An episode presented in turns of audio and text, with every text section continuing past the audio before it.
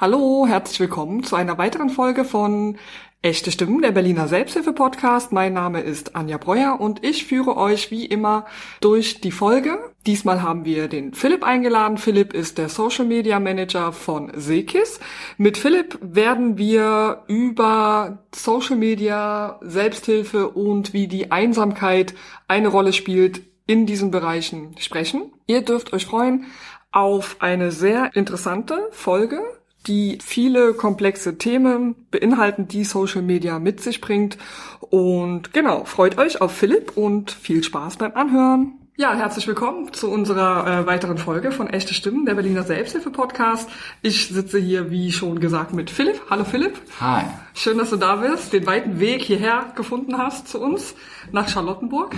Ja, freut mich auf jeden Fall. Ja, ich mache es so, wie ich es mit all meinen Gästen mache. Ich würde dir einfach das Wort übergeben und du kannst uns, mir und den Zuhörern und Zuhörerinnen vielleicht auch noch mal so ein bisschen zu erzählen, mit wem wir denn heute hier sitzen. Okay, mein Name ist Philipp, wie wohl jeder schon gehört hat. Ich bin der Social Media Manager für Sekis, aber nicht ausschließlich. Also äh, ich bin seit März selbstständig als Online-Redakteur und ich biete eben Social Media Management an. Mhm. Ich mache das für Sekis seit März. Ich mache das seit Ende Oktober letzten Jahres auch für eine, einen anderen Kunden von mir. Das ist ACT e.V., das ist ein Bildungsverein in Neukölln. Also ich bin vor anderthalb Jahren nach Berlin gezogen und ich habe ich wollte direkt auf jeden Fall als Online-Redakteur arbeiten. Ich wollte gern fürs Web oder im Web arbeiten und habe dann auch schnell eine Stelle im Content Management gehabt. Habe dann den Arbeitgeber gewechselt und war dann Online-Redakteur, aber ich hatte zunehmend so das Gefühl, ähm, es waren beides junge Unternehmen. Eigentlich ist das alles noch so jung und ich kann das relativ schnell lernen und ich wollte eh immer gern meine Selbstständigkeit haben und als ich dann praktisch die Möglichkeit hatte, genug Geld selbst zu verdienen, habe ich äh, sie ergriffen. Schön. Das hört sich sehr spannend an, zumal ich ja auch äh, weiß, dass du ursprünglich auch mal was ganz anderes gemacht hast. Ne? Soweit ich mich erinnere, hast du mir erzählt, dass du auch mal studiert hast, ein ganz anderes Feld, oder? Ja, ja, ich habe also ich habe Lehramt studiert. Ich habe das auch tatsächlich fertig studiert vor das ist jetzt zwei Jahre her. Mhm. Ich habe noch Staatsexamen gemacht. Oh wow. Ich war Anfang 20 und es war vielleicht nicht die beste Entscheidung. Es hat sich damals noch nach einer hat sich damals noch so angefühlt, als würde ich was Solides machen mhm. und mich nicht zu großen Risiken aussetzen, weil meine ursprüngliche Idee war eben Medienwissenschaften studieren. Ah, okay. Aber zu dem Zeitpunkt, es war 2009, da hat sich das noch angefühlt wie super unsicher und alle kannten diesen Leitsatz, äh, ja, ja, ich mache irgendwas mit Medien, also nichts Richtiges. Und dann während dem Studium habe ich festgestellt, okay, ich bin hier im Praktikum an der Schule und mir wird beigebracht, wie ich den Kopierer benutze. Und währenddessen ähm, findet mein ganzes Leben digital statt. Und irgendwann habe ich gedacht, das hat keinen Zweck. Okay, also du wusstest quasi damals schon, dass die Digitalisierung oder dass dieses, wie hast du es gesagt, Medienwissenschaften, dass das eigentlich dein Ding ist. Ja, genau. Und dann kamen viele Kleinigkeiten hinzu. Der, der Studiengang, in dem ich drin war, das ließ sich dann schwer wechseln und ich hatte dann ein paar Möglichkeiten, praktisch zu arbeiten währenddessen und deswegen habe ich dann den Studiengang noch fertig gemacht und versucht praktisch so viel zu lernen, dass ich dann aber das Feld wechseln kann. Okay. Also wir vom Seekis, wir freuen uns natürlich total, dass du diesen Weg eingeschlagen hast und jetzt äh, für uns die Social Media Kanäle bedienst. Würdest du unseren Zuhörerinnen und Zuhörern noch sagen, wie alt du bist? Jetzt bin ich 32 Jahre alt. 32 Jahre alt, sehr schön. Genau, wir sprechen ja heute über Social Media und die Selbsthilfe im Zusammenhang mit Einsamkeit auch, weil das ja unser Schwerpunkt ist in diesem äh, Quartal.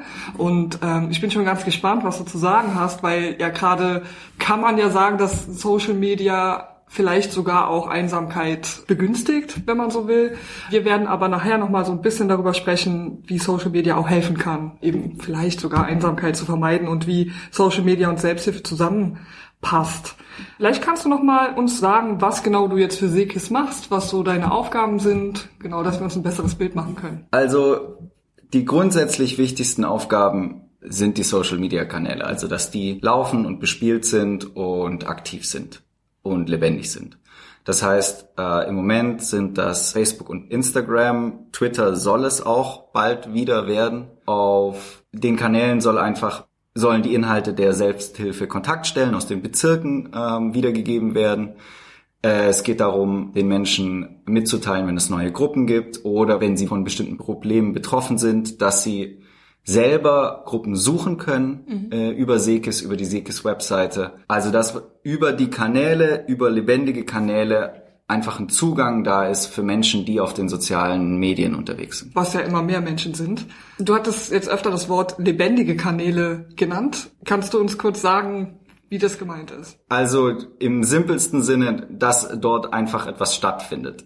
Mhm. Also mein Insta-Feed ist ja nichts anderes als eine lange Aneinanderreihung von Informationen und dass ich mitkriege, ah, okay, das passiert gerade bei Sekis. Oh, das hat Sekis zu erzählen. Oh, das betrifft mich. Mhm. Also, genau, dass, dass man einfach im, im Leben auch der Menschen stattfindet. Okay. Mhm. Ähm, ich würde noch mal kurz zurückgehen auf, äh, weil du ja ursprünglich mal Medienwissenschaften studieren wolltest. Was genau ist deine Motivation, eben dich im Social Media Bereich zu engagieren? Also erstmal würde ich behaupten, also ich bin ich Online-Redakteur oder das mhm. ist, so stelle ich mir meine Arbeit vor. Und was ich feststelle ist aber, dass es nun mal sehr wenige wirklich echte einzelne Online-Redaktionen gibt, die nichts mit Social Media zu tun haben. Mhm. Also ich hatte irgendwann das Gefühl, wenn ich schreiben möchte und wenn ich Content veröffentlichen möchte, dann passiert das nun mal auf Social Media. Viel mehr als es passiert, wenn ich jetzt zum Beispiel einfach eine Webseite starte und das als Magazin betreibe, ist es einfach, das ist viel kleiner. Mhm. Und auf Social Media,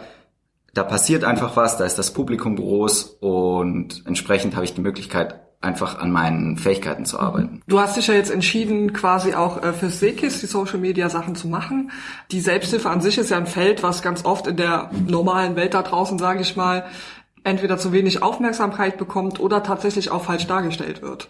Wie bist du dazu gekommen, dich für die Selbsthilfe zu engagieren, also quasi im Social Media Kontext? Also das ist jetzt schon noch ein bisschen eine längere oder eine größere Geschichte auf jeden Fall. Wir haben Zeit.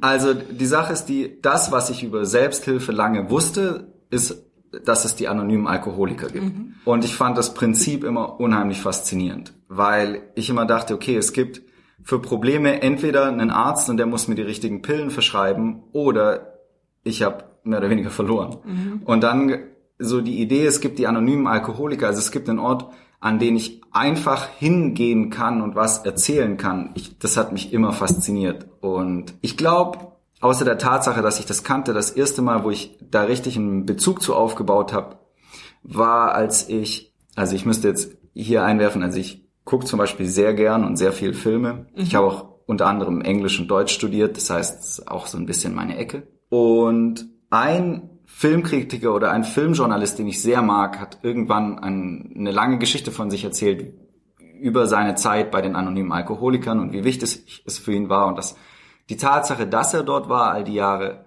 ihm eigentlich überhaupt eine Chance gegeben hat, alt zu werden. Und da habe ich zum ersten Mal so das Gefühl gehabt, als ich diese Geschichte gelesen habe und er gesagt hat, okay, ich möchte das auch weitertragen, ich möchte, dass das Leute wissen, welcher Wert einfach darin liegt, dass Leute zusammenkommen und ihre Geschichte erzählen können und sich austauschen können und wie hilfreich es einfach ist, nur Erfahrungswerte von anderen zu hören. Das hat mich eigentlich nicht losgelassen und als sich dann jetzt die Chance ergeben hat, war ich auch selber an einem Punkt, wo ich nur noch schwer Kompromisse machen konnte, so was meine Arbeit angeht. Also ich wusste einfach, ich will, wenn ich jemandem eine Dienstleistung anbiete oder wenn ich arbeite, dann möchte ich das für etwas machen, was mir wichtig ist. Gerade in den so auf Social Media, mhm. das ist ja ein öffentlicher Raum. Ich möchte, da, ich stehe ja dann auch für was. Da hat es halt einfach geklingelt. Sekis ist, also so mit dem Hintergrund war mir klar, okay, das ist etwas, das möchte ich vertreten und das möchte ich auch mit meiner Arbeit irgendwie mhm. besser machen. Ja. Wunderbar. Sekis hat sehr viel Glück, dass sie ich, dich jetzt gefunden haben. Ja, okay. Du machst es jetzt seit zwei Monaten. Ja, aber immerhin. Also ich weiß, ähm, dass das gar nicht so einfach ist, jemanden zu finden, der das so ein bisschen den Selbsthilfegedanken verstanden hat oder nicht nur verstanden hat, sondern auch dahinter steht und dann auch äh, die Social Media Geschichten übernehmen möchte. Das ist gerade in dem sozialen Feld nicht so leicht. Deswegen ist es schon. Also ich verstehe natürlich den Punkt, weil also bevor ich mich komplett damit selbstständig gemacht habe, habe ich noch eine Doku geguckt, die jetzt auf Netflix ist. Die heißt ähm, auf Deutsch heißt die das Dilemma mit den sozialen Medien. Ja. Und es ist mir völlig klar, dass die Leute, die aus die soziale Arbeit studiert haben oder die aus, ich weiß, es gibt doch einen Sammelbegriff, den Leute in der sozialen Arbeit immer benutzen. Ich weiß nicht, wie der Sektor mit, heißt. Ich mache was mit Menschen. Ach echt?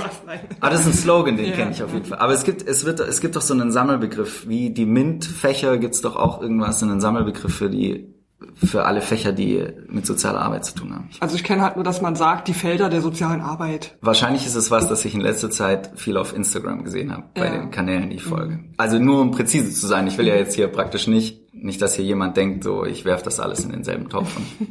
mir ist klar, dass genau aus dem Feld Skepsis dem gegenüber ja. kommt, weil die Geschäftsmodelle der Firmen, die soziale Netzwerke aufgebaut haben und betreiben, natürlich überhaupt nicht gesund sind. Und klar habe ich dann auch das Problem, auf der einen Seite bin ich Redakteur und auf der anderen Seite befinde ich mich aber auf einem Spielfeld, dessen Re mit dessen Regeln ich ganz viele Probleme auch habe persönlich. Ja. Also ich kann mir gut vorstellen, dass man da in dieser Zwickmühle ungern stecken ja, möchte. In dem Spannungsfeld. Ja. ja. Ich habe den Film übrigens auch gesehen und war total geschockt und habe mir sofort diesen Safe gekauft, den, den der da gezeigt wird, den, ich, nie benutze. Nur so am Rande.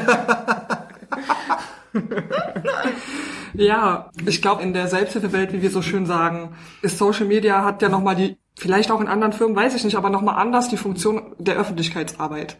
So, du kannst ja nochmal anders dich aufstellen, aus, nach außen hin, was ja ein sehr wichtiges Feld ist in der Selbsthilfewelt, dass wir auch nach außen in die Öffentlichkeit äh, gehen und auch so nach außen vertreten sind, dass es alle anspricht. So, das ist ja auch eine ganz schöne Herausforderung, weil ich weiß nicht, ich bin ja schon länger tätig im, in diesem Feld und als ich hier angefangen habe vor ein paar Jahren, dachte ich, die Image-Kampagnen die, unser Auftritt in die Öffentlichkeit ist irgendwie sehr verstaubt. So, mhm. und das entspricht ganz oft nicht der Realität, weil es auch schwer ist darzustellen. Und ich finde, diese Social Media Kanäle können das auch besser transportieren. Vielleicht kannst du uns noch mal ein bisschen mehr über Social Media und Öffentlichkeitsarbeit jetzt direkt speziell im Feld der Selbsthilfe erzählen. Also der Reiz daran ist mal grundsätzlich, dass man oder dass Sekes in der Lage ist, blinde Flecken sozusagen abzudecken. Das ist das Gute an dieser Öffentlichkeitsarbeit. Das heißt, man macht sich die Öffentlichkeit für sich selbst zunutze, indem man, also dazu müsste ich vielleicht mal grundsätzlich erklären, also es ist ja so, zum Beispiel, um vielleicht das populärste bei, gerade bei sehr, oder um einiges jüngeren Leuten, äh, soziale Medium zu nehmen, Instagram. Das funktioniert ja so, dass über bestimmte Hashtags, also das ist das Rautezeichen, mhm. Sammelbegriffe äh, existieren, äh, unter denen Leute einfach Dinge veröffentlichen. Die analoge Verkleinerung dazu ist vielleicht immer noch ein großes schwarzes Brett zu gewissen Themen. Mhm. Und dass man halt, wenn man bestimmte Hashtags benutzt, die für viele Leute gerade wichtig sind, dass man dann auch bei denen einfach im Aufmerksamkeitsfeld auftaucht. Mhm. Hier kommen dann natürlich auch die Algorithmen ins Spiel, die sagen, okay, der Algorithmus bespielt die User oder Userinnen natürlich mit Inhalten, die zu ihnen passen oder von denen der Algorithmus denkt, dass sie zu ihnen passen. Wenn jetzt eine Userin viel zu einem bestimmten Thema gesucht hat, äh, viele Posts zu einem gewissen Thema äh, geliked hat, dann kann es natürlich sein, dass Sekis auch bei ihr im Feed auftaucht, mhm. weil Sekis eben diese Themen bespielt Insofern kann man jemand, der vielleicht zum Beispiel von einem bestimmten Problem äh, betroffen ist oder in einer bestimmten Krisensituation ist, vielleicht direkt abholen, indem mhm. praktisch der Post über die neue Gruppe direkt im Feed auftaucht. Ja. Das ist die Form der Öffentlichkeit, die da, die es da zu holen gibt. Die andere viel simplere Form ist, dass wenn ich jetzt selber den Antrieb habe, also ich möchte gerade Selbsthilfe suchen oder ich möchte mir irgendeine Art von Hilfe zu meinem Problem oder zu meinem, meiner Krisensituation suchen. Die Öffentlichkeit, die ich suche, ist nun mal digital. Also da, in dem Fall schließe ich auch mich selber jetzt ein. Ich würde natürlich immer zuerst im Internet oder in irgendeiner Plattform im ja. Internet gucken. Ich käme nicht auf die Idee und Vielleicht ändert sich das über die Zeit oder je mehr man irgendwo wohnt, aber ich käme nicht in die, auf die Idee, in mein lokales Stadtteilzentrum zu gehen und dort zu schauen, was es da für Flyer gibt. ja. Oder bei der Kirche nachzufragen um die Ecke, äh, ob die Gruppen haben oder sowas. Genau, stattdessen gehe ich ins Internet. Im besten Fall finde ich es auf Google oder eben genau, ich suche in den sozialen Medien Selbsthilfegruppen Berlin. Ja, du sprichst einen wichtigen Punkt an, nämlich die Hemmschwelle wird wesentlich geringer, gerade wenn ich auf der Suche bin nach einer Gruppe oder wie du es vorhin auch gesagt hast, wenn ich in meinem Feed gucke und sehe, ah okay, hier ähm, gibt's die und die Gruppe, also ich muss nicht mehr nicht mehr so aktiv werden, in den, den Hörer in die Hand nehmen, irgendwo anrufen, mit fremden Leuten sprechen. Ich habe jetzt durch Social Media halt viel schneller die Möglichkeit, schneller Hilfe zu bekommen. Als du das gerade so gesagt hast, das finde ich auch ganz spannend mit der Kirche beispielsweise, äh, dass man irgendwo hingeht und sich einen Flyer mitnimmt. Ganz interessant. Und es gibt tatsächlich viele, die das noch machen Ich versuche gerade äh, eine achtsame Formulierung zu finden von, von der älteren Generation, hm. so, die einfach eher noch direkt zu einer Kontaktstelle gehen würden oder eben die Kirche aufsuchen würden. Vielleicht ist es sogar auch ein Großstadtthema, habe ich mich gerade gefragt. Vielleicht würde man in einer provinzielleren Gegend vielleicht sogar doch noch schnell, wenn man beim Einkaufen ist, im Pfarramt oder irgendwo vorbeigehen. Ich weiß nicht, wie, wie würdest du das einschätzen? Also ich komme ja auch selber vom Dorf, aber vielleicht nicht ganz so. Also ich bin aufgewachsen im Speckgürtel von Tübingen, mhm. in der Nähe von Stuttgart. Also ich weiß zum Beispiel, dass es für meine Mutter auch heute noch absolut selbstverständlich ist, dass sie genau im örtlichen ja. Pfarrhaus mal nachguckt ja. oder bei einem lokalen Verein vorbeischaut, wenn sie irgendwas Dringendes mhm. braucht oder wissen möchte. Äh, genau, und für alle persönlichen Probleme oder Krisensituationen ist die Kirche wirklich ein Ansprechpartner. Oder wenn es mhm. vielleicht einen christlichen Verein vor der Tür gibt. Die Sache ist nur die, vielleicht bin ich äh, beispielhaft. Ich wohne zum Beispiel erst seit anderthalb Jahren in Berlin. Mhm. Das lokale Stadtteilzentrum bei mir im Kiez, es ist, ich habe da keine vertrauten Gesichter, ich kenne mich da nicht aus, ich weiß nicht, wann das offen hat. Es ja. ist für mich sehr, sehr weit weg. Meine Freunde sind alle über die Stadt verteilt, was nicht so schlimm ist, weil ich mich ja gut mit ihnen übers Internet oder, oder sonst vernetzen kann. Mhm die sozialen Netzwerke sind für mich viel vertrauter als, ja. als der Kiez ja. vor Ort. Ja. Also ich habe das Gefühl, im Internet kenne ich mich aus und da weiß ich, was ich finden kann. Mhm. Hier im, im Kiez, ich weiß nicht, wem ich da über den Weg laufe oder ob die wissen, worum es mir geht. Vielleicht hat das damit zu tun. Spannendes Thema auf jeden Fall. Ja, die Großstadt ist auch wesentlich anonymer, was Vor- und Nachteile hat. Also ich stelle mir gerade so vor, ich suche irgendwie Hilfe und vielleicht würde ich sogar in einen anderen Bezirk fahren oder sowas, um da in eine Kontaktstelle zu gehen. Weiß nicht genau, wo meine Gedanken jetzt so hinführen. Also ich spüre halt immer wieder, dass es da so eine, so, so eine gewisse nicht Diskrepanz ist das falsche Wort, zwischen Social Media und persönlicher Kontakt gibt. Also es gibt viele, die sagen, nee, ich möchte den persönlichen Kontakt, das ist mir wichtiger. Und dann gibt es wieder Leute, die sagen, nee, äh, so wie du es auch beschrieben hast, Social Media, Internet, geht alles viel schneller, da fühle ich mich wohl, da kenne ich mich aus. Wir haben unseren Podcast echte Stimmen genannt, weil wir das sehr echt finden, die Begegnungen, die stattfinden, äh, die Gruppen vor Ort, also im Moment natürlich nicht aufgrund von Corona, aber etwas, was die Selbsthilfe auszeichnet, ist ja der echte Kontakt. Also echte Menschen treffen und echte Gespräche führen. Würdest du sagen, also dass die Vernetzung über Social Media das Ersetzen nicht unbedingt, aber dass das einen großen Teil dazu beiträgt, dass die Begegnung zwischen den Menschen immer noch echt ist oder bleibt? Also im besten Fall gerade bei ähm, einer Institution wie Sekis würde ich sagen, ja. Mhm. Weil das, was Sekis macht, ist ja echten Kontakt ermöglichen. Also Sekis schafft ja die Verbindung zwischen den Menschen. Und wie die Verbindung dann zustande kommt, finde ich jetzt ganz persönlich erstmal zweitrangig. Also natürlich ist es was anderes, wenn ich ein persönliches Gesicht habe und vielleicht über einen, eine gute Bekannte oder einen guten Bekannten ähm, Zugang finde, aber im, im Kern, also solange am Ende Menschen in einem Raum sitzen und sich unterhalten und gemeinsam ihre Erfahrungen austauschen können, ist, finde ich, Sekis in der digitalen Öffentlichkeit genau richtig, äh, um genau diese Verbindung herzustellen und zu ermöglichen. Ich finde alles, was, was junge Menschen, was Leute auf Social Media in diese Gruppen bringt, finde ich absolut richtig.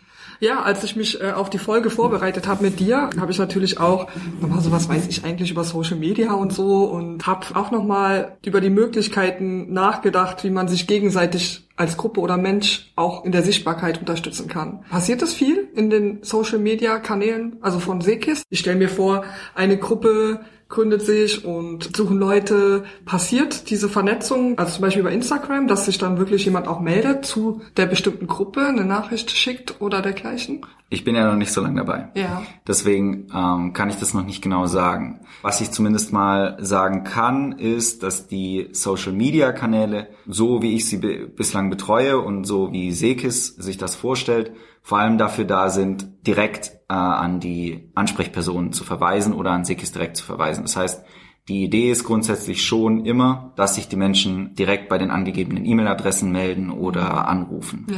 Dass auf jeden Fall auch ein persönlicher Kontakt zustande kommt und man auch direkt erklären kann, das und das, die und die Person bin ich und das ist mir wichtig und mhm. ich wollte nachfragen. Das ist aber tatsächlich auch so ein bisschen auch eine Frage des Aufwandes. Also wenn man Social-Media-Kanäle betreut oder eine Online-Redaktion hat, ab irgendeinem Punkt kommt dann auch ein Community-Management ins Spiel, weil dann auch mehr Menschen direkt über die Kanäle schreiben. Ja.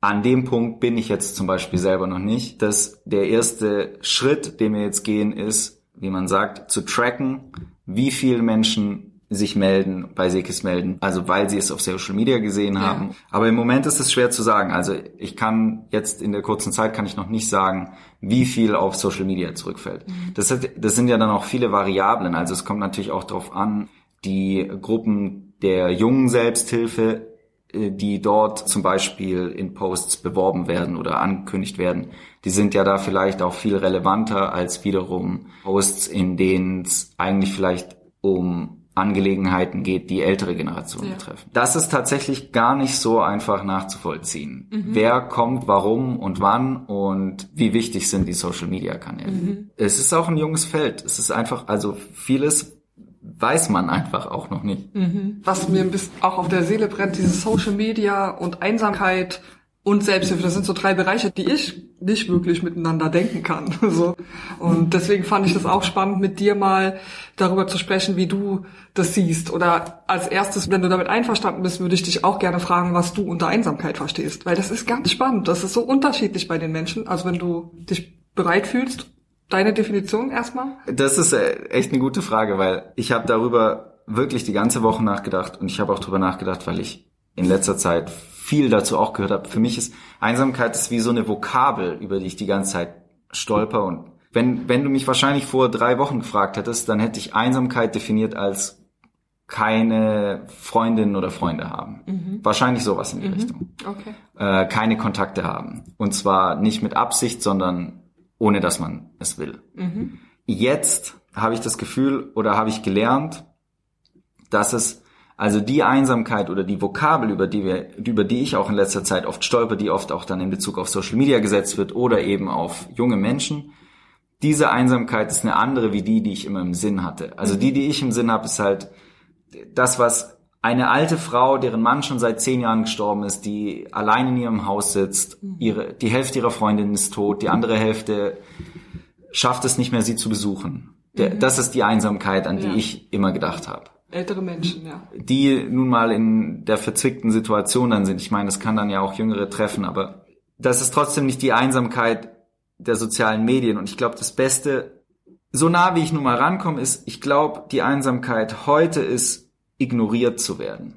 Ah, okay. Also dieses Gefühl, schlicht übergangen zu werden, dass das Leben ohne mich stattfindet und stattfinden kann und es auch überhaupt keine Rolle spielt, ob ich jetzt mitmacht oder nicht mitmacht oder ob es mich gibt oder nicht. Ich glaube, das ist das Einsamkeitsgefühl, das ich jetzt in diesem Social Media Kontext mhm. verbinde. Und deswegen finde ich auch oft, also die Diskussion, die dann aufgemacht wird, ist, ist dann auch manchmal müßig. Ältere Generationen, die sagen, ihr seid doch so vernetzt, ihr könnt euch doch dauernd schreiben oder davon ausgehen, dass alles, was das Problem ist, ist einfach jemanden zu fragen, ob man gemeinsam Bier trinken möchte oder so. Aber es geht ja eben genau darum nicht mehr. Mhm. Also ich habe das Gefühl, dass da auch zwei Auffassungen von Einsamkeit aneinander vorbeireden, schon seit Monaten oder Jahren vielleicht. Ja, da sprichst du was Wichtiges an. Ich bin ja auch hierher nach Berlin gekommen mit 20 und kannte auch niemanden und diese Einsamkeit, die ich da gespürt habe, kommt dem sehr nah, was du gerade beschrieben hast. Das ist egal, ob ich da bin oder nicht. Man kennt erstmal niemanden, das dauert alles ein bisschen. Und ich finde es ganz spannend, dass das der Social Media Bereich auch auslösen kann. So, oder dass es da wiederzufinden ist, so wenn ich dich richtig verstanden habe. Dazu muss ich auch einmal erwähnen, ich bin selber privat fast nicht auf Social Media oder mhm. wenig. Ich glaube, das hat auch so ein bisschen damit zu tun, weil, also als ich aufgewachsen bin, ich konnte mich noch entscheiden. Mhm. Ich habe das Internet noch als etwas kennengelernt, wo ich mitmachen kann oder nicht. Das heißt, es ist für mich noch nicht so eine Selbstverständlichkeit gewesen. Es war völlig okay, eine ganze Zeit lang auch noch kein Smartphone zu haben, mhm. weil viele von meinen Freunden auch keins hatten und ja. das kein Nachteil war. Das heißt, es ist für mich, ich will damit das nur ehrlicherweise auch vorher sagen, für mich ist es auch, obwohl ich ja auch selber sehr jung bin, noch eine sehr, also auch eine abstrakte Diskussion, mhm. muss ich zugeben. Mhm. Was ich mir nur vorstellen kann, also davon ausgehend, dass man halt sagt, okay, diese Einsamkeit hat was damit zu tun, ignoriert zu werden oder übergangen zu werden. Was halt die sozialen Medien auslösen können, ist, dass man sich ja Kontakt sucht zu Leuten, die so weit weg von einem, die ja astronomisch weit von einem weg sein können. Also ich kann ja meinen Feed voll machen mit Menschen wie Dwayne Johnson, Lewis Hamilton, Lady Gaga. Also das sind ja alles Personen, die leben ein Leben und die haben einen Alltag, der ist so weit von mir weg. Und der ist so groß und irgendwie so gehaltvoll. Dagegen kann ich mich ja fast nur klein fühlen, wenn ich das die ganze Zeit sehe. Genau, wenn ich darüber nachdenke, wenn man halt praktisch das als seine Gesellschaft hat den ganzen Tag, dann kann ich mir vorstellen, dass man sich auch einsam fühlt. In, in dieser Form. Dass man einfach das Gefühl hat, es gibt Leute, die machen so große Dinge da draußen, deren jede Sekunde ist immer nur aufregend und ich bin hier und ich schaffe es nicht, mein Zimmer aufzuräumen. Ja. Ja, es ist ein schmaler Grat, gerade wenn man wieder die Selbsthilfe mit ins Spiel bringt. Ich hatte das auch ab und zu in meiner Arbeit, dass ich das so komplett in Frage gestellt habe. Ja, wenn ich zum Beispiel bei unserem Instagram-Account einen Post gemacht habe, wo ich dann auch so dachte, für wen mache ich das jetzt hier eigentlich? Und bringt es wirklich was? Und also, dass da ganz andere Gedanken äh, mich beschäftigt haben, als jetzt so im Pri privaten Bereich oder auch, wie du zum Anfang schon gesagt hast, wenn das jetzt eine bestimmte Market-Media-Firma ist oder in der freien Marktwirtschaft draußen äh, ich den Kanal bespiele. Ich finde es ganz schwer, das zu trennen, irgendwie da ein klares Statement zu verfolgen. Deswegen finde ich den Bereich der Öffentlichkeitsarbeit halt auch äh, sehr sinnvoll jetzt gerade im wenn man will, in der sozialen Arbeit. Das ist ja jetzt nicht nur die Selbsthilfe, sondern generell die soziale Arbeit. Mir kamen auch so Gedanken, sowieso, wann ist es erfolgreich? Wann ist die Selbsthilfe erfolgreich? Muss sie überhaupt erfolgreich sein? Und bedeutet, wenn wir viele Follower haben, dass wir gute Arbeit machen oder nicht? So, das waren so auch Fragen, die mich beschäftigt haben. Hast du eine Meinung dazu? Oder? Das ist echt eine gute Frage. Also, da, das ist wirklich eine gute Frage. Also, ist es gut, dass es viel Nachfrage nach Selbsthilfegruppen gibt? Heißt es dann, dass die Menschen alle einfach viel mehr gerne in Gruppen organisieren möchten und über ihr Leben reden? Oder heißt das, dass, heißt das, dass viele Leute sehr schwere Krisen durchmachen und nicht mehr wissen, an wen sie sich wenden sollen? Man könnte natürlich auch radikal sagen, am besten ist, äh, der Social-Media-Kanal von Sekis muss dicht machen. Also als Redakteur mhm. würde ich sagen, im Kern spielt es keine so große Rolle, weil ich persönlich würde immer nur einfach meine Arbeit anpassen. Das heißt, wenn es vielleicht nicht so wäre, dass viele Leute Gruppen nachfragen, dann versuche ich eher den, den Spirit, den Geist, die, ähm, die Spannung, ähm, die Aufregung der Selbsthilfegruppen in die Öffentlichkeit zu tragen. Mhm. Ich versuche einfach darzustellen, was Selbsthilfe heißt, wie das aussieht, ähm, was da für Menschen sind, welchen, welchen Wert das für viele Leute hat. Insofern würde ich sagen, ist es dann nur, also für jemand wie mich, der diese Arbeit macht, für mich verändert sich dann eigentlich eher der Fokus. Was möchte ich machen? Okay. Also ich meine, wir befinden uns nun mal jetzt auch in dieser Pandemie und es ist eine Krise und vielleicht ist jetzt, ist es viel wichtiger, den Menschen in ihren Problemsituationen direkt äh, den nächsten Schritt mhm. zu ermöglichen. Ja, hier sind andere Leute, denen geht's mhm. ähnlich, ja, du kannst sprechen. Aber ja, vielleicht gibt's auch eine Zeit, in der es einfach nur wichtig ist, in diesem öffentlichen Raum äh, mitzuteilen, was für eine spannende Welt es eigentlich ist. Mhm. Und den Menschen einfach ein Gefühl und ein Bild davon zu geben, wie das aussieht und wer da hingeht. Mhm. Und ist das schwierig, das nach außen zu transportieren, was nee. die Selbsthilfe ist? Also das würde ich auf keinen Fall sagen. Also ja. das ist jetzt eine Behauptung. Mhm. Aber ich würde behaupten, dass es schwieriger ist, wenn ich ein Unternehmen bin, das bestimmte Teile herstellt, damit irgendein Prozess funktioniert. Mhm. Aus der Sicht von jemand, der Social Media managt, würde ich sagen, wo soll mein Content herkommen? Wie soll ich, also, was soll ich denn erzählen? Ja. Während Sekis über so viele Treffen verfügt, über so viele Formate, da entsteht Bildmaterial, da entstehen Texte, da entstehen Geschichten. Also es heißt ja nicht umsonst in dieser digitalen Öffentlichkeitsarbeit Content. Mhm. Das heißt, die Kanäle sind ja eigentlich immer live oder immer online mhm. und sie können immer bespielt werden und die Kanäle schalten ja auch nicht ab äh, oder die sozialen Medien. Das heißt, ich suche ja immer Geschichten oder Emotionen, äh, mit denen ich die befüllen kann. Ja. Also da ist bei Sekis ein derartiger Fundus da. Mhm. Insofern ist es dafür ideal. Also von den Möglichkeiten, die es da gibt, um Kanäle zu bespielen oder um öffentlich zu sein, ist enorm viel mhm. gegeben. Ja. Was ich dann als meine Aufgabe sehen würde, wiederum als Redakteur vor allem, also um zu unterscheiden, also eher als Online-Redakteur und nicht nur als Social-Media-Manager, würde ich sagen, als Redakteur ist es dann wichtig, dass man oder Sekis in die Lage zu versetzen, das auch immer umsetzen zu können. Also das, mhm. das, was in den Gruppen passiert, das, was die Leute denken, das, worüber sie sprechen miteinander, was in ihnen vorgeht, dass das auch immer irgendwie Ausdruck in Texten und Bildern auf den sozialen Medien kommt. Ja. Also es ist auf jeden Fall ein Vorteil, den ähm, Social Media dann auch bietet, weil genau das ist nämlich sehr schwierig im Print, wie sagt man das? Ich weiß nicht genau, das darzustellen. Und das ist auch gerade in der Selbsthilfe sehr schwierig. So, wir haben ja öfter schon Image-Kampagnen gemacht, wo wir auch viel darüber gesprochen haben, wie können wir das so darstellen, dass das auch Eindruck hinterlässt oder dass es realistisch dargestellt ist. Das war ganz schwierig. Da hat halt Social Media, weil das viel schnelllebiger ist, einfach viel mehr Möglichkeiten. Weil wenn wir so eine Plakataktion machen, haben wir viel Geld ausgegeben für die Plakate und dann müssen die auch lange was hergeben. Dieses Problem hat man ja bei Social Media nicht unbedingt, oder? Nee, also da, das stimmt. Also die Lebendigkeit von diesem Umfeld ist, das, ja. ist der absolute Bonus. Ja. Also ich glaube, als jemand, der jetzt in dieser Situation ist und nicht die letzten zehn Jahre versucht hat, Print-Öffentlichkeitsarbeit für Social Media zu machen, also möchte ja. auch niemand auf die Füße treten, ja, ja. möchte ich nur sagen, kein Flyer kann wirklich abbilden, was Menschen tatsächlich mit Selbsthilfegruppen verbinden. Mhm. Also das, was ich an Texten auf Social Media schreiben kann oder Bildern veröffentlichen oder Videos mhm. ähm, und das dann auch in dem entsprechenden Umfeld, also die Leute geben ja ihre Aufmerksamkeit äh, oder stellen ja den sozialen Medien ihre Aufmerksamkeit zur Verfügung, gehen mhm. durch, sehen hier ein Video da, lesen da eine persönliche Geschichte. Also das heißt, es ist ja dann alles auch schon so aufgeladen. Ja. Es ist ja nicht nur einfach ein Tisch, wo Papier rumliegt. Ja. Und dann dort dann was Persönliches mitzuteilen oder auf eine auf Krisensituationen aufmerksam zu machen. Da ist ein Funke da, würde mhm. ich sagen. Und mhm. und den sehe ich weit weniger bei einer Plakataktion. Ja.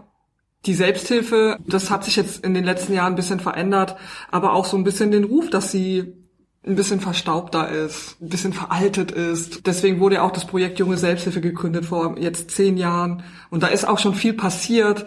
Trotzdem glaube ich, dass wir mit dieser Folge, die wir hier machen, wenn wir denn auch die ältere Generation dazu bekommen, das anzuhören, Aha.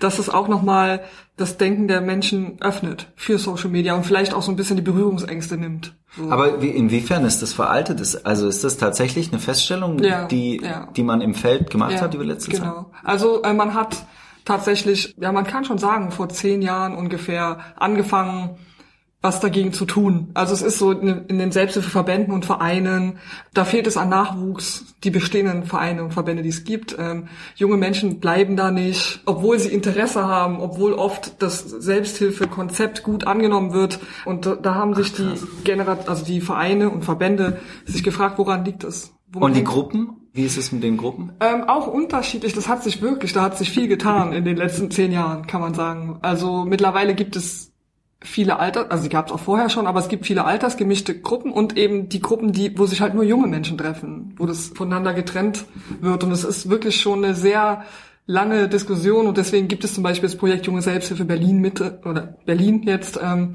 die sich halt genau mit dieser Frage befassen. Was können wir tun, um die Älteren und Jüngeren wieder mehr, entweder zusammenbringen oder müssen sich die Älteren mehr bewegen, müssen die Jüngeren vielleicht mal ein bisschen zuhören und lernen, woran könnte das liegen? Und selbst die BAG Selbsthilfe, die Bundesarbeitsgemeinschaft für Selbsthilfeunterstützung, glaube ich, heißt es, äh, da haben sich über 120 Verbände und Vereine zusammengetan, die in der Selbsthilfe aktiv sind. Und auch die haben ein Projekt Junge Selbsthilfe. Was können wir tun, um die jungen Menschen mehr zu engagieren in den Vereinen und Verbänden, mitmachen zu wollen und so. Da wird ziemlich viel investiert in den Bereich. Also es ist krass zu hören, weil vielleicht liegt es auch nur daran, dass das jetzt hier mein Berufsanfang und alles ist, aber nur wenn ich drüber nachdenke, so für mich hat das voll die Aktualität. Mhm. Also Selbsthilfe. Also ja. es ist für mich voll überraschend zu hören. Ich, also ich kann mir nicht vorstellen, dass jemand U18 nicht Lust hat, sich mit anderen Leuten mhm. in seinem oder ihrem Alter zu treffen und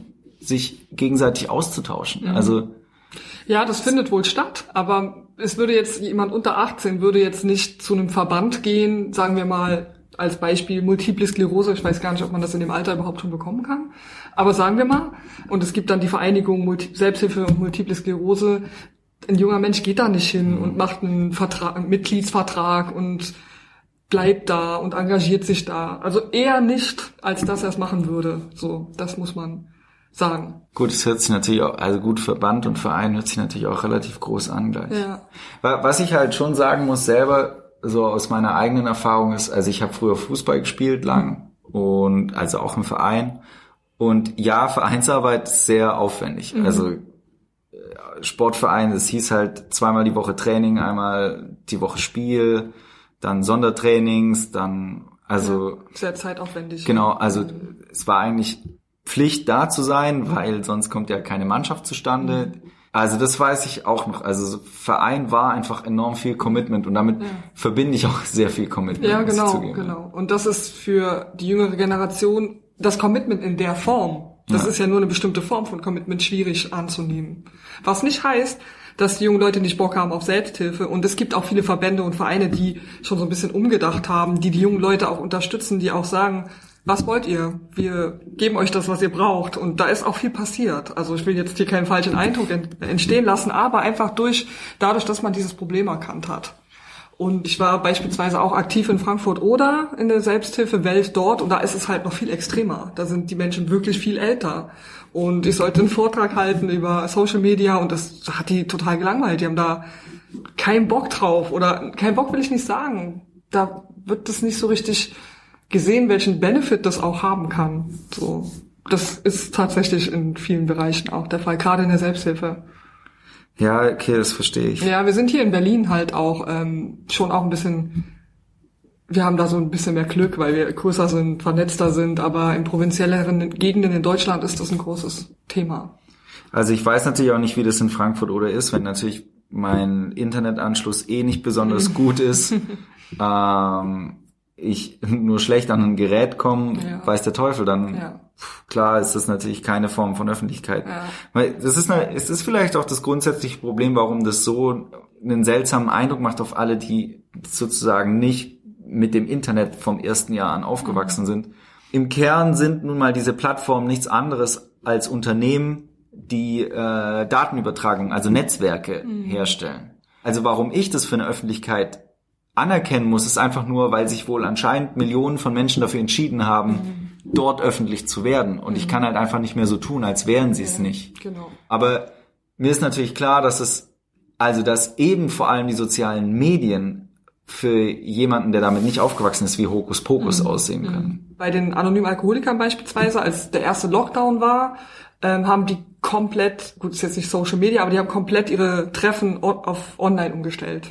Die anonymen Alkoholiker haben ja hier in Deutschland auch so den Ruf, dass da alte Männer, alte Leute sind und so. Das hat sich auch verändert in den letzten Jahren. Aber schon alte weiße Männer trifft man bei AA. Das Interessante war, zu Beginn ähm, gab es dann viele Diskussionen darüber, dass ja eben die älteren Menschen nicht abgeholt werden, wenn die Treffen online stattfinden.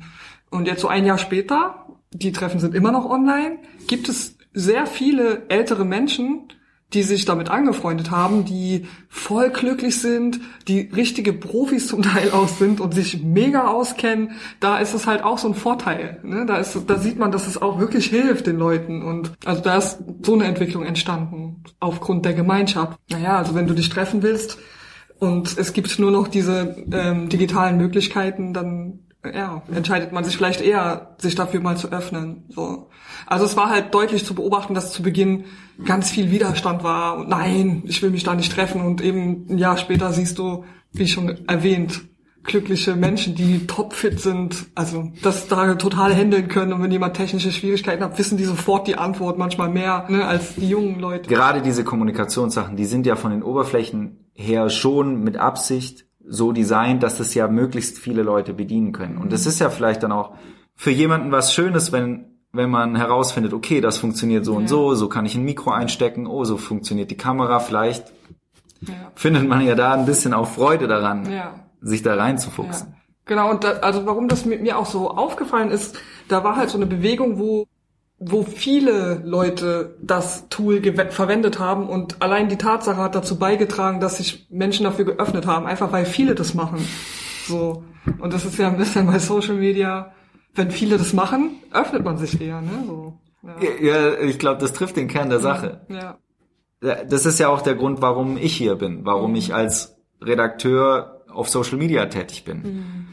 Das ist nun mal eine große Publikationsfläche. Ja. Was soll ich sagen? Ähm, die Menschen treffen sich da und ich möchte gerne diese Arbeit machen, also mache ich sie gerne hier. Mhm. Tatsächlich ja. so. Ja.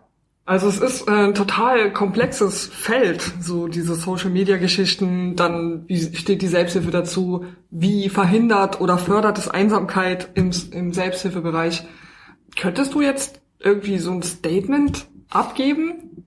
Also bezogen auf die Einsamkeit oder bezogen auf Öffentlichkeit oder ja. bezogen auf Sekis? Ja, also wenn du von Sekis sprichst, glaube ich, spreche ich von der Selbsthilfe. Mhm. Wie wirkt Social Media äh, in der Selbsthilfe der Einsamkeit entgegen oder naja, fördert Einsamkeit eher nicht, oder? Also ja, deine Einschätzung vielleicht. Also was ich sagen würde ist, also erstmal, es ist alles noch sehr jung und durch die Pandemie ist ja alles auch noch so komprimiert. Es ist einfach noch alles sehr, sehr schwer zu sagen. Also mhm. Instagram gibt's seit zehn Jahren. Mhm. Darf man nicht vergessen. Ja. Ich glaube, was definitiv gegen Einsamkeit hilft, die Selbsthilfe ist online mit ihrem Angebot direkt einsehbar. Das heißt, wenn ich in einer Krisensituation bin, sehe ich direkt Posts, die mich weiterleiten, die mir Ansprechpersonen geben. Ich, ich glaube, der Vorteil ist, oder im Moment ist das unschlagbar. Also mhm. das ist näher an die direkte Krisensituation, näher an jemandem, der zu Hause sitzt und aus welchem Grund auch immer, was weiß ich, sich auf seine Couch gekauert hat, näher an diese Person ja. ran komme ich kaum. Ja.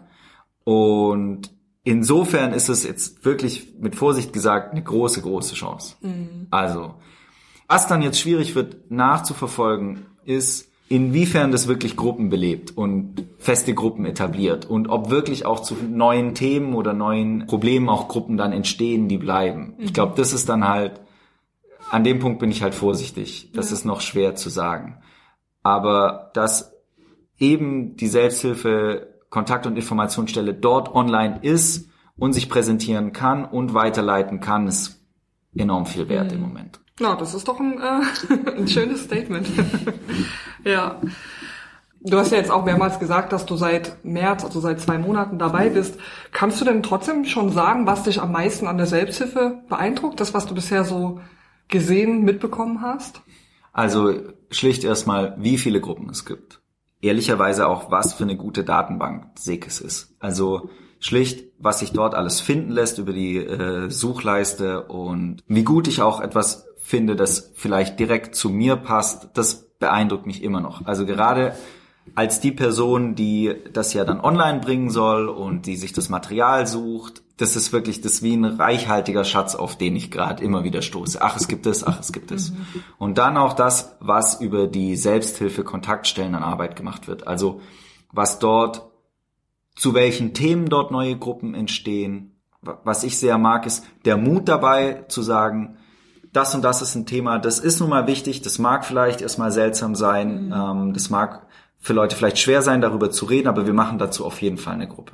Vielleicht ist da ein gutes Beispiel und eine Gruppe, die ich vor ein paar Wochen äh, über äh, Sekis beworben habe, ist eine Gruppe zu erektiler Dysfunktion gewesen. Mhm. Und einfach die Tatsache, dass ich selbst zu so einem Problem oder so einer Diagnose jemanden finden kann, mit dem ich einfach drüber reden kann. Damit sind meine persönlichen Möglichkeiten, wenn ich in dieser Situation stecke, auf einmal so viel erweitert und so viel größer geworden. Das ist tatsächlich einfach eine schöne Sache. Da, das freut mich jedes Mal und ich, ich freue mich auch über, über alles Material, das ich dann tatsächlich von den Kontaktstellen auch ähm, weiter verbreiten kann. Mhm. Gibt es denn was, was du der Berliner Selbsthilfe mit auf den Weg geben würdest? Gibt es schon was oder ist das noch zu früh da, Du bringst mir eine schwere Situation. Ich bin ja. hier erst seit zwei Monaten. Ja, aber das ist ja vielleicht gar nicht so schlecht, weil ähm, gerade in vielen Betrieben ist es ja auch so, dass die Führungsposition regelmäßig gewechselt wird, damit neue Impulse reinkommen, weil jemand, der neu ist, sieht das vielleicht auch eher. Deswegen ist es eigentlich eher eine spannende Frage, finde ich. Jemand, der noch nicht so lange dabei ist, ähm, was sieht diese Person? Ich kann es immer nur sozusagen mit meinem, also aus meinem Blickwinkel oder ja. meiner Perspektive betrachten. Und auch Dinge, die ich vielleicht, wenn dann auch nur selber beeinflussen kann. Ja. Ähm, ich glaube, was der nächste Schritt wäre für, für Sekis in der digitalen Öffentlichkeit ist, auch Geschichten zu erzählen. Mhm. Ich will hier wirklich auch vorsichtig sein. Ich weiß nicht, inwiefern das auch überhaupt der Auftrag ist von Sekis und, und inwiefern das richtig ist. Aber in den sozialen Medien auch, also mit Bildern und Anekdoten, Geschichten zu erzählen und wie ich das vorher erwähnt habe, sozusagen das Spannende und das, das Schöne an, an Selbsthilfe dann auch so zu erzählen. Mhm. Also es gibt äh, diesen einen Blog der jungen Selbsthilfe, der heißt Lebensmutig. Mhm. Genau, das, das geht so in die richtige Richtung. Also diese Art von, von Geschichten und Erzählungen und diese Art von Erlebnissen, das praktisch in die Kanäle zu tragen. Und also wenn Menschen oder Userinnen und User durch ihren Feed scrollen, dass sie dann auch praktisch erzählt bekommen ein bisschen, ah, das ist Selbsthilfe. Mhm. Ah, so, wenn ich mich so fühle, dann äh, bin ich hier richtig. Also genau, mhm. um praktisch so diese Resonanz herzustellen. Ja, ja das würde ich sagen. Das ja. ist vielleicht der nächste Schritt. Ja, dazu braucht es aber dann auch jemanden wie dich, so ein Social Media Manager, der auch weiß, wie das geht, oder? Weil ich könnte mir vorstellen, dass man da auch viel falsch machen könnte, oder? Beim Geschichten erzählen? Ja, aber ich will mich ja jetzt hier nicht extra noch, noch mehr ins Spiel bringen. Oder? Nee, nee, aber ich, äh, ja, das verstehe ich, aber ich meine, so generell ist das, glaube ich, schon auch ein wichtiger Punkt, oder? Dass man schon auch jemanden braucht, der sich da ein bisschen auskennt, oder? Also wenn es, wenn du jetzt mich direkt fragst, ja. aber ich bin ja jetzt, ich bin ja auch selber noch nicht so lange im Game, sag ich mal. Ja. Aber also ich finde, also digitale Öffentlichkeit ist was, das braucht professionelle Betreuung. Ja, und zwar ja. jetzt nicht im Sinne von, das sind Leute, die ganz viel Geld verdienen sollen oder so, mhm. weil das ganz wichtige Titel sind, die die tragen, sondern im Sinne von, digitale Öffentlichkeit ist nicht einfach, ich poste mal was. Genau, das meine ich, ja. ja. Sondern ich mache irgendwie das, was im sozusagen im realen Leben passiert, nutzbar und transportiert ist. Und da würde ich auch sagen, da fängt dann schon die Aufteilung an. Also dann gibt's die Person, die, die das die das Content Management macht, die also ähm, praktisch dafür sorgt, dass Bild und Text zusammenkommen, mhm. ähm, die das nach Kategorien aufteilt und ähm, auch Rubriken dann erfindet für verschiedene Kanäle und für verschiedene soziale Medien. Dann gibt es eine Redaktion, die das praktisch plant mhm. und das auch sozusagen in Einklang bringt mit dem, was in der Welt passiert, also vielleicht zu bestimmten Feiertagen auch bestimmte Inhalte laufen lassen. Und dann gibt's noch Social Media Management, das vor allem auf der Plattform ist mhm. und andere Kanäle liked, kommentiert, einfach dort aktiv ist, äh, präsent ist, vielleicht Nachrichten schreibt, mhm. wenn Nachrichten reinkommt, mit den, mit den Menschen spricht und sie weiterleitet. Wenn ich jetzt einfach nur so darüber rede, dann würde ich sagen, ja, in meiner Vorstellung sieht sowas so aus. Mhm. Genau. Ja, vielen Dank. Ich frage ja am Ende immer noch, ob es noch etwas gibt, was du unbedingt noch sagen möchtest, was noch nicht gesagt wurde, was noch dir auf der Seele brennt, auf dem Herzen liegt, was unbedingt hier im Podcast erwähnt werden müsste. Also ist es in Ordnung, wenn ich ein bisschen äh, Eigenwerbung machen darf? Gerne. Also gerne. ich glaube, das würde ich nämlich gerne erwähnen. Es ist nämlich so, ich betreibe seit einem Jahr äh, eine eigene Medienplattform, mhm. gemeinsam mit einem Freund von mir, äh, mit Jonas. Hallo Jonas. Und äh, Jonas hat Filmwissenschaften studiert und ich bin ein großer Filmfan. Ich habe eigentlich mein Leben lang immer gern Filme geguckt und wir wollten einfach gern unsere eigenen Texte veröffentlichen und einen Podcast machen, also gerne auch über Filme sprechen. Äh, wir machen das jetzt seit einem knappen Jahr. Äh, das Projekt heißt Filmhood. Äh, man kann die Filmhood auf Spotify streamen, man kann auf filmhood.de Texte von uns lesen. Die nächste Folge kommt höchstwahrscheinlich Ende der Woche raus Ah, dann ist sie schon draußen, wenn das hier online geht, insofern okay. Also die nächste Folge ist frisch draußen. Und wir sind natürlich auf den Social Media Kanälen aktiv. Ihr könnt uns gerne dort auch suchen. Äh, oder dort die Folgen hören. Vielen Dank. Habe ich notiert, wird auch in den Show Notes festgehalten. Ah, das ist sehr nett, danke. Ja, ja gerne. So läuft Social Media. ja, am Ende frage ich ja immer nach einer persönlichen Empfehlung eines Buches, eines Filmes oder eine Veranstaltungsempfehlung. Das ist natürlich jetzt mit einem Filmprofi, wenn man so will. Ganz spannend, was du uns empfehlen wirst, was du unseren Zuhörerinnen und Zuhörer empfehlen wirst. Also ich würde erstmal ein Buch empfehlen, wenn mhm. das okay ist. Ja, gerne. Das habe ich letzte Woche fertig gelesen und zwar auf Englisch heißt das Infinite Jest und das ist von David Foster Wallace. Das ist aus dem Jahr 1996, also schon ein bisschen älter.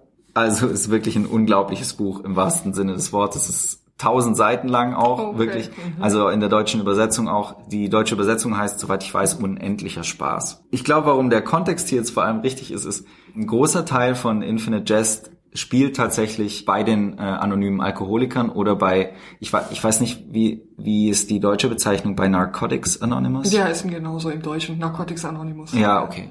Genau. Und man bekommt dort einen sehr, sehr ähm, griffigen Eindruck davon, wie diese Gruppen ablaufen, ähm, welche verschiedenen Gruppen es gibt, was für Charaktere dort auftauchen, warum Menschen dort sind und warum sie auch bleiben.